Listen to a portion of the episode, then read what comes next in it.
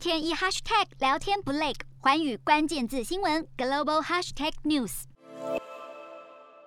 美国联准会主席鲍尔表示，疫情影响通膨居高不下，联准会将会加速缩减购债。鲍尔表示，加速退场是因为通膨居高不下。对于经济展望的看法有所转变，所以支持加快缩减购债，更调整了今年总体通膨的预估，从原先九月预测的百分之四点二大幅调升到百分之五点三，也将明年通膨率从百分之二点二上修到百分之二点六。而关于升息的问题，鲍尔也表示会视经济发展情况决定，预计会逐步升息，从明年开始就会升息三码，二零二三年也至少再升息三次，二零二四年升息两次。但鲍尔也强调，如果经济放缓，央行也会放慢升息速度。四大公投，人民做主，民意风暴来袭，政府如何接招？锁定十二月十八日晚间十点，有凭有据看台湾特别节目，决战四大公投议题，独家剖析，就在寰宇新闻 YouTube 到直播。